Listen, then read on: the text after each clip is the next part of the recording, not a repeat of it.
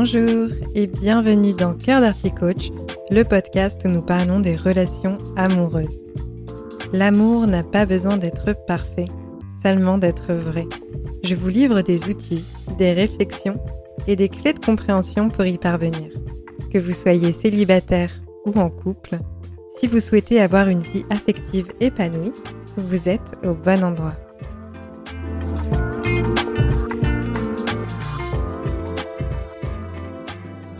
Bonjour à toutes et à tous, je suis ravie de vous retrouver dans ce tout nouvel épisode de Cœur d'Arty Coach et cette semaine j'ai envie de vous parler de consommation amoureuse et je dirais même plus de surconsommation amoureuse. J'ai écrit mon mémoire de fin de formation sur ce sujet puisque je le trouvais vraiment très intéressant et la problématique à laquelle je voulais répondre était spécifiquement comment entretenir l'amour dans l'ère de la surconsommation. C'est un gros sujet qui est très intéressant. Je ne vais pas le traiter dans tous ses aspects sur cet épisode puisque c'est une thématique dont découlent beaucoup d'autres sujets, mais en tout cas, cela va être une bonne première introduction à cette notion. Alors pourquoi est-ce que je suis en mesure de parler de consommation dans le domaine de l'amour? Eh bien aujourd'hui, je pense que vous le constatez par vous-même, la société dans laquelle nous sommes nous amène à accéder régulièrement à la nouveauté, aux dernières tendances et surtout à remplacer les biens dont nous nous lassons. Dans cette mouvance de consommation matérielle sont arrivés au milieu des années 90 de nombreux sites de rencontres qui sont accessibles en tout temps, encore aujourd'hui, il y a de nouvelles applications qui sortent, favorisant des rencontres entre des millions d'utilisateurs. Le marché de l'amour est ainsi en croissance, et avec cette croissance s'accompagnent de nouveaux comportements amoureux et des nouvelles problématiques.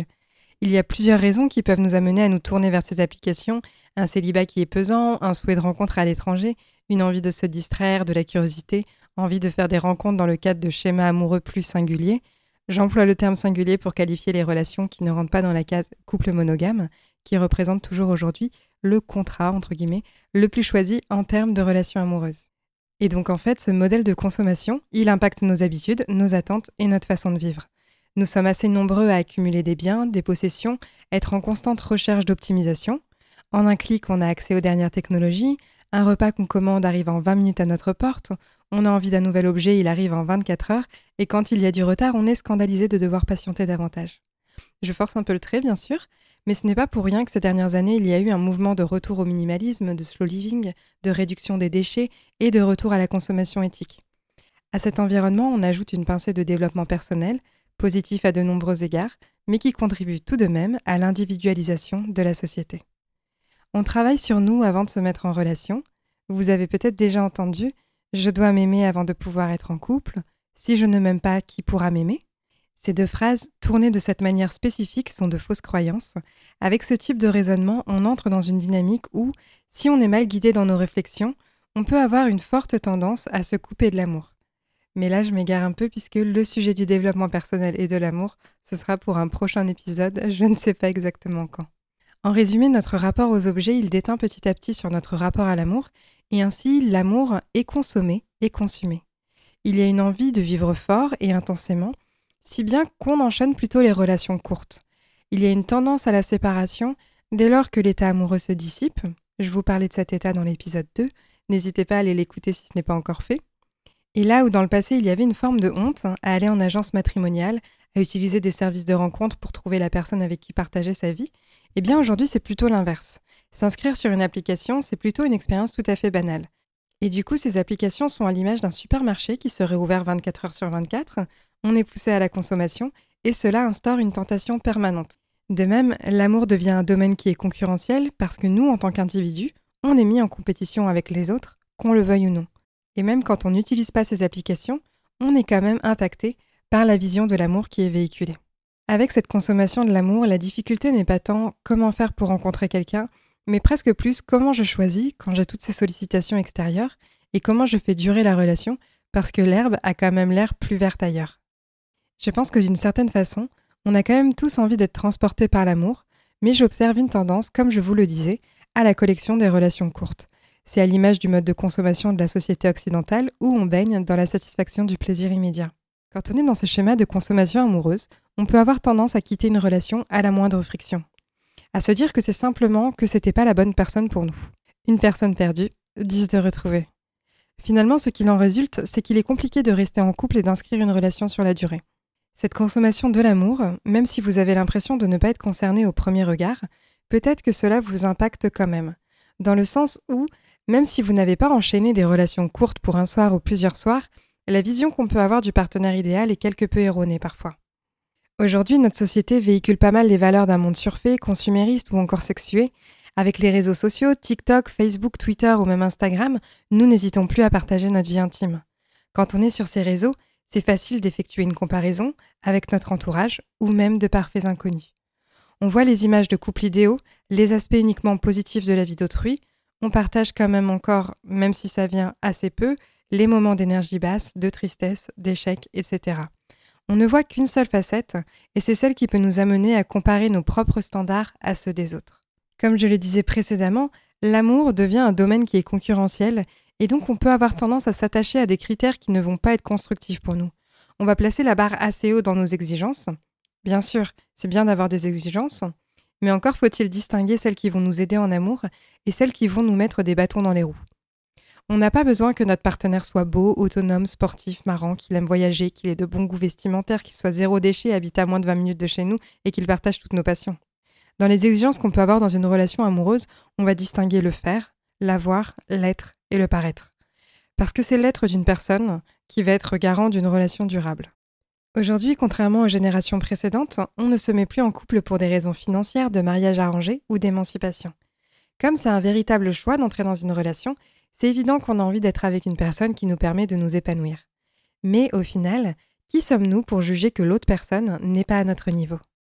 En fait, dans les personnes qu'on va rencontrer parfois, on va se dire non, mais il n'y a pas le feeling, il n'y a pas de répondant, je vais pas chercher plus loin, c'est un mauvais présage. Mais il se trouve que quand on envisage qu'en s'ouvrant, l'autre, la personne en face de nous, elle est capable de nous bousculer, elle est capable de nous surprendre et même de nous enrichir. Quand on envisage cela, à ce moment-là, on est capable de passer outre les exigences factices. Parce que la compatibilité amoureuse avec quelqu'un dépend des visions de l'amour respectives et non de critères de recherche superficiels. Donc mon premier point, c'est de dire que quand on est dans un environnement de consommation, on va avoir tendance à placer la barre haut en termes d'exigence dans la relation. On est bien seul, on apprend à savourer notre célibat, on n'a pas forcément de soucis en termes de création de relations, alors on prend le temps de comparer qui est suffisamment bien pour nous. J'ai écrit un article de blog au sujet des exigences dans la relation, vous pourrez le lire si ça vous intéresse. Les exigences, c'est tout à fait sain d'en avoir, mais certaines sont contre-productives. Le truc quand on enchaîne les relations, c'est que pendant un temps, c'est super chouette. On adore ajouter à notre liste de conquêtes des nouvelles personnes, cela renforce l'idée qu'on a bien vécu, que si on se met avec quelqu'un, au moins on a de l'expérience, que quand on rencontre la bonne personne, au moins la rencontre ne s'est pas faite trop tôt, parce que on a des points de comparaison avec nos expériences passées. Plus on va enchaîner les relations, plus on va être à la recherche du partenaire idéal.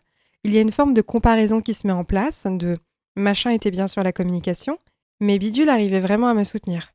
Par contre, le mieux c'était truc parce que sexuellement c'était waouh. Et on dresse une sorte de tableau d'un partenaire idéal qui n'existe pas.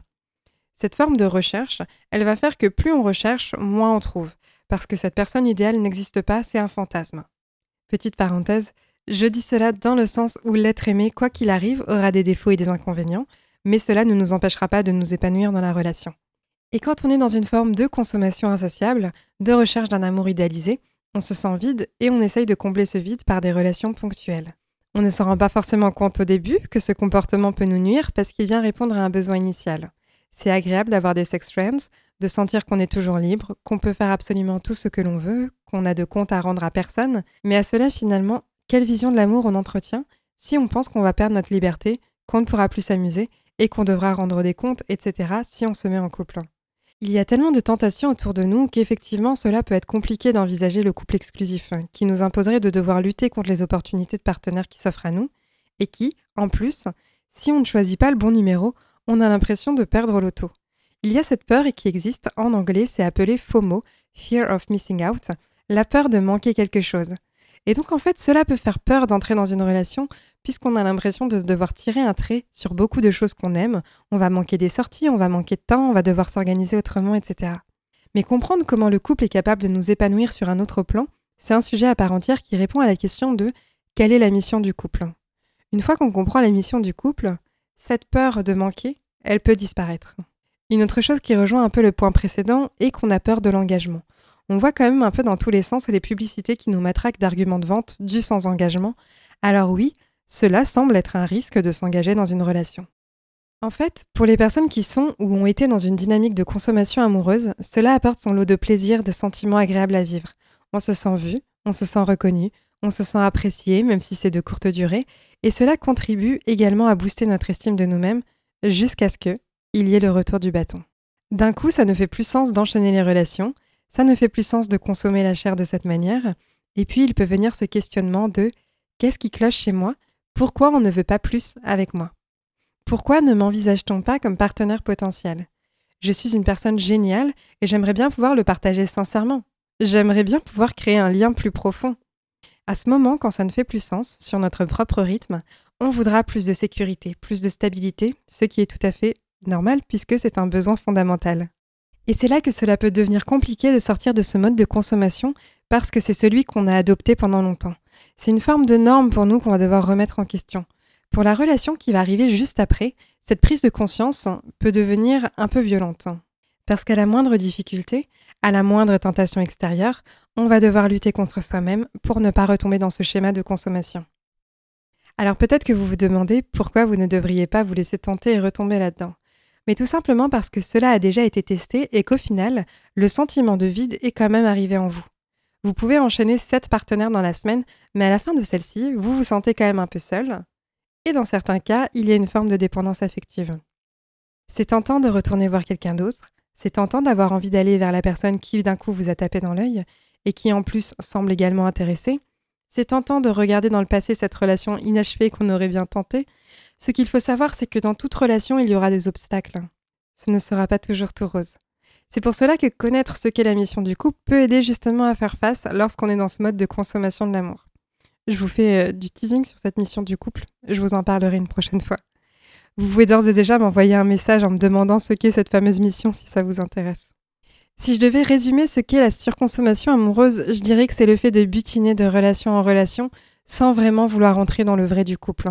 Je ne sais plus si j'en ai déjà parlé, alors je vais peut-être me répéter, mais l'amour vrai démarre quand l'état amoureux est passé. La surconsommation amoureuse, c'est se laisser tenter par toutes les opportunités autour de nous.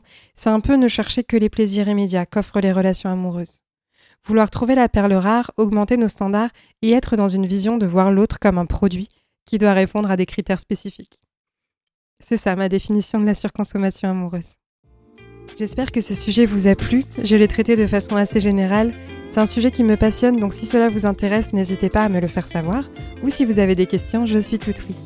Les informations pour me contacter sont dans la description. Pour ne rien manquer sur les podcasts, sur les articles et sur mes réflexions personnelles, je vous invite à vous inscrire à ma love letter. Si mon travail vous plaît, n'hésitez pas à le partager à une personne qui pourrait être intéressée. Je vous dis à très bientôt dans un prochain épisode. Prenez soin de vous.